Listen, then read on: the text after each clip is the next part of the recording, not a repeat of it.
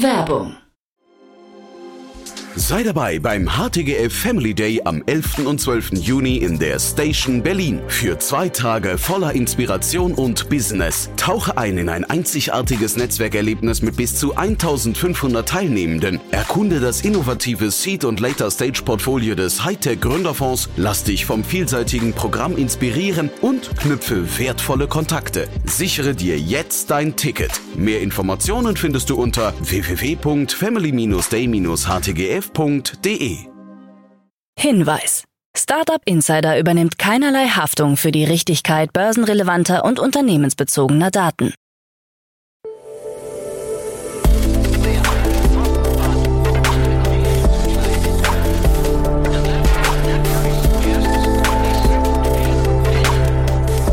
Startup Insider Daily. Morgen Update. Einen wunderschönen guten Morgen und herzlich willkommen zu Startup Insider Daily in der Morgenausgabe am Montag, den 20. November 2023. Ich bin Kira Burs und ich freue mich mit euch in die Woche zu starten mit diesen News.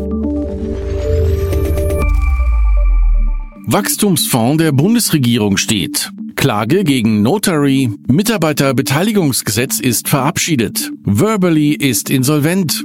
Sorge vor Entlassungen bei Cruise und EU-Kommission will nicht auf Twitter X werben. Tagesprogramm. Bevor wir näher auf die Themen eingehen, lasst uns kurz einen Blick auf das heutige Tagesprogramm werfen. Nach dieser Morgenausgabe geht's weiter mit Investments und Exits, wo wir Peter Specht von Creandum als Experten zu Gast haben. Er bespricht unter anderem die neue Finanzierungsrunde von Black Shark AI. Um 13 Uhr geht's weiter mit Lukas Röhle, er ist Co-Founder von Prematch und um 16 Uhr geht's weiter mit einem Interview mit Christian Köhler, CEO und Founder von Filu. Dazu aber später mehr nach den Nachrichten. Startup Insider Daily. Nachrichten. Wachstumsfonds der Bundesregierung steht. Die Bundesregierung investiert gemeinsam mit Partnern insgesamt eine Milliarde Euro in das Startup-Ökosystem. Rund ein Drittel des Geldes kommt vom Bund, zwei Drittel stellen private Investoren, darunter Allianz, Munich Re, Signal Iduna und der US-Vermögensverwalter BlackRock. Der Wachstumsfonds Deutschland der Bundesministerien für Wirtschaft und Finanzen wird von der KfW Capital verwaltet. Die Mittel werden in verschiedene andere Wagniskapitalfonds investiert, die wiederum Startups unterstützen. Der Wachstumsfonds soll trotz der aktuellen wirtschaftlichen Herausforderungen und der Zurückhaltung der Investoren aufgrund unsicherer Konjunkturaussichten und Liquiditätsengpässen dabei helfen, weitere Erfolgsgeschichten in Deutschland zu schreiben. Der Fonds, der als zentraler Baustein des noch umfassenderen Zukunftsfondsprojekt der Bundesregierung gilt, soll dazu beitragen, Deutschland als wettbewerbsfähigen Gründungs- und Innovationsstandort zu stärken. Der Bund steuert dem Zukunftsfonds insgesamt 10 Milliarden Euro bei, mit dem Ziel, bis 2030 weitere 30 Milliarden Euro von privaten Investoren zu mobilisieren. Klage gegen Notary. Das Wiener Startup Notary, das eine Online-Software für Notare anbietet, steht im Mittelpunkt eines Rechtsstreits mit der österreichischen Notariatskammer ÖNK. Die ÖNK hat Notary verklagt, weil sie das Geschäftsmodell des Unternehmens für rechtswidrig hält. Das Geschäftsmodell besteht darin, Notaren eine Plattform zur Verfügung zu stellen, auf der Notariatsgeschäfte digital abgewickelt werden können. Notary wurde im Februar 2022 gegründet und hat seither rund ein Viertel der österreichischen Notariate als Kunden gewonnen. Im Zuge der Klage hat das Team rund um CEO Jakobus Schuster ein Gutachten des Rechtswissenschaftlers Dr. Stefan Perner eingeholt. Perner kommt in seinem Gutachten zu dem Schluss, dass Notary keine Rechtsnormen verletzt. Blackshark.ai erhält 13,8 Millionen Euro.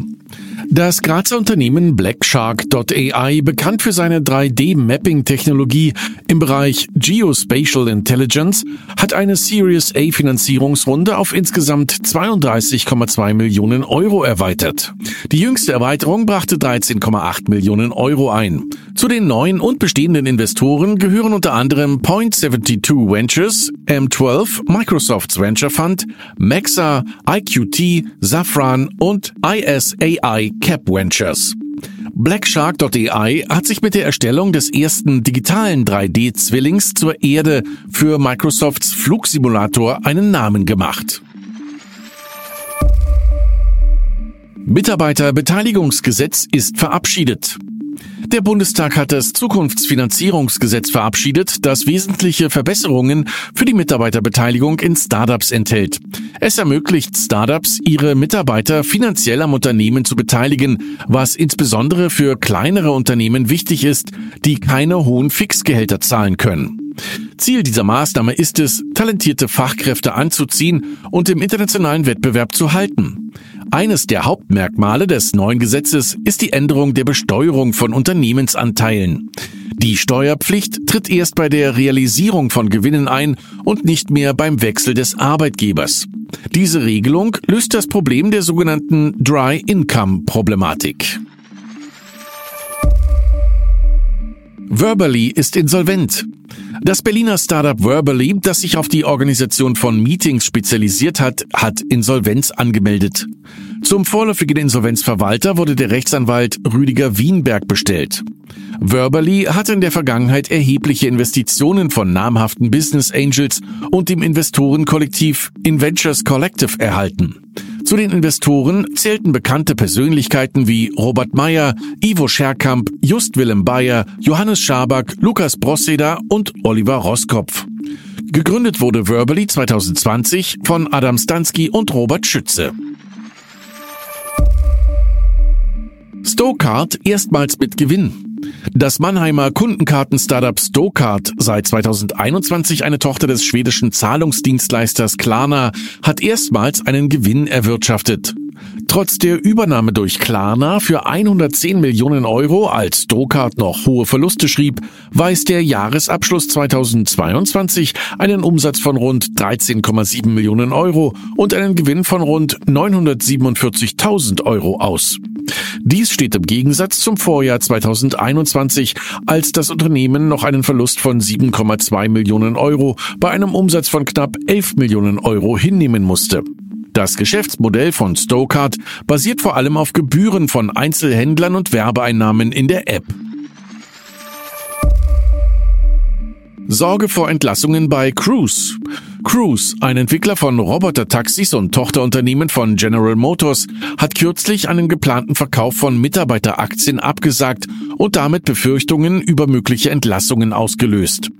Das Unternehmen, das mit 30 Milliarden US-Dollar bewertet wird und rund 2000 Mitarbeiter beschäftigt, steht aufgrund verschiedener Herausforderungen unter Druck.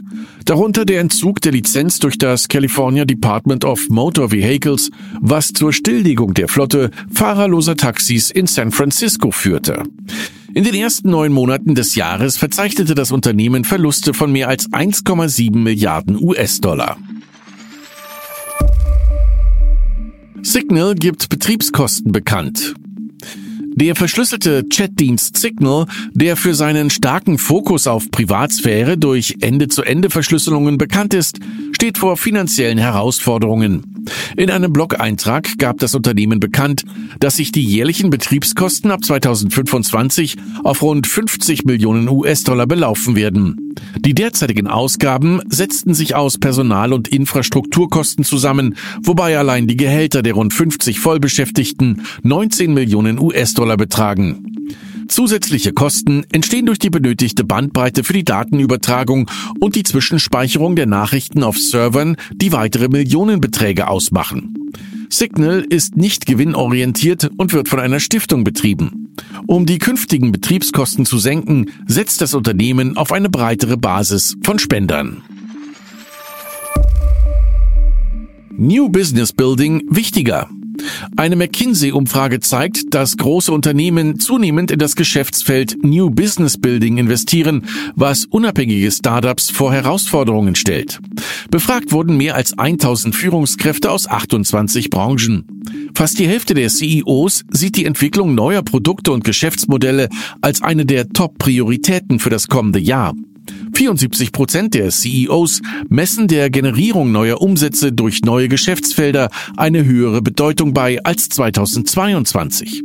Besonders stark ist der Wettbewerb in Bereichen wie Everything as a Service, KI und Datenplattformen. 35 Prozent der CEOs weltweit planen in den nächsten fünf Jahren Geschäftsmodelle in diesen Bereichen zu entwickeln. EU-Kommission will nicht auf Twitter X werben. Die EU-Kommission hat beschlossen, vorerst keine Werbung auf Twitter X zu schalten. Hintergrund sind Bedenken über die Verbreitung irreführender und falscher Inhalte, insbesondere im Zusammenhang mit dem Gaza-Krieg. Ein Sprecher der Kommission bestätigte, dass die Entscheidung auf eine alarmierende Zunahme von Desinformationen und Hassreden zurückzuführen sei. Trotz des Werbestops wird die Kommission weiterhin auf der Plattform präsent sein und ihre zahlreichen Nutzerkonten für die öffentliche Kommunikation nutzen. Der genaue Betrag, den die Europäische Kommission für Werbung auf X und anderen sozialen Netzwerken ausgibt, wurde nicht offengelegt.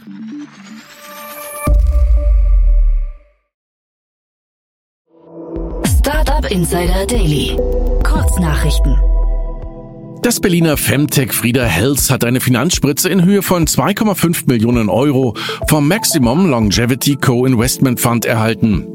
Die Investition ermöglichte es Frida Health, ihre digitalen Gesundheitslösungen für Frauen in den Wechseljahren weiterzuentwickeln. Das Unternehmen konzentriert sich auf die Schaffung einer umfassenden Gesundheitsplattform, die auf die Bedürfnisse von Frauen über 45 Jahren zugeschnitten ist und medizinische Expertise, psychologische Unterstützung und moderne Technologien integriert. Das Schweizer Tech-Startup HiveSox, das auf die Optimierung von Logistikprozessen und Lieferketten spezialisiert ist, hat in einer Pre-Series A Finanzierungsrunde drei Millionen Schweizer Franken erhalten. HiveSox nutzt eine Connected Monitoring as a Service Lösung, um Sendungen in Echtzeit zu überwachen. Blue Sky hat ein Jahr nach dem ersten veröffentlichten Post auf dem Server die Marke von zwei Millionen Nutzern überschritten. Das ist bei weitem nicht die Zahl, die Threads bereits erreicht hat, aber dennoch eine große Errungenschaft für den Ex-Konkurrenten, der die App erst im Februar für Nutzer geöffnet hat und für den Zugang immer noch eine Einladung benötigt. In einem Beitrag zur Ankündigung hat das Team verraten, dass es Ende November ein öffentliches Web-Interface einführen wird. Nachdem eine US-Organisation auf dem Kurznachrichtendienst X Werbung von großen US-Konzernen gefunden hat, die direkt neben Beiträgen standen, die Adolf Hitler und den Nationalsozialismus verherrlichten, hat IBM Konsequenzen gezogen. Gegenüber der Financial Times erklärte das Unternehmen, keine Werbung mehr auf X-Twitter schalten zu wollen. Nach Island und Großbritannien testet ab Februar 2024 die deutsche Wirtschaft die Vier-Tage-Woche in einem Modellversuch. Dieser wird sich über den Zeitraum von sechs Monaten erstrecken. Für das Testmodell, das über Intrapreneur läuft, können sich bis zu 50 Unternehmen jeder Größe aus allen Branchen bewerben. Anmeldeschluss ist Ende November. Und das waren die Startup Insider Daily Nachrichten für Montag, den 20. November 2023. Startup Insider Daily Nachrichten. Die tägliche Auswahl an Neuigkeiten aus der Technologie- und Startup-Szene. Das waren die Nachrichten des Tages und jetzt zu unserem Tagesprogramm für heute. In der nächsten Folge geht's wie immer weiter mit der Rubrik Investments und Exits. Dort begrüßen wir heute Peter Specht. Er ist Partner bei Creandum. Peter spricht unter anderem über die Finanzierungsrunde von Black Shark AI. Black Shark AI ist ein führendes KI-Unternehmen im Bereich Geospatial Intelligence und ist bekannt für die Entwicklung des ersten digitalen 3D-Zwillings der gesamten Erde für Microsofts Flight Simulator. Spannende Analysen zu diesem Thema und noch mehr gibt's dann in der Podcast-Folge nach dieser Folge. In der Mittagsfolge sprechen wir mit Lukas Röhle. Er ist Co-Founder von Prematch. Das Startup hat eine Plattform für den Amateurfußballbereich entwickelt, welche Komponenten aus sozialen Netzwerken mit bekannten Fußballplattformen aus dem Profibereich verbindet. Mehr dazu gibt's um 13 Uhr. In der Nachmittagsfolge begrüßen wir Christian Köhler. Er ist CEO und Founder von Filu. Das Münchner Startup betreibt Tierarztpraxen, die an der Schnittstelle zwischen Notfallklinik, präventiver Praxis und digitaler Versorgung operieren. Und sie haben in einer Finanzierungsrunde 5,1 Millionen Euro erworben. Mehr dazu gibt's um 16 Uhr. Und das war's jetzt schon von mir, Kira Burs. Ich wünsche euch einen wunderschönen Start in den Tag und wir hören uns bald wieder. Macht's gut!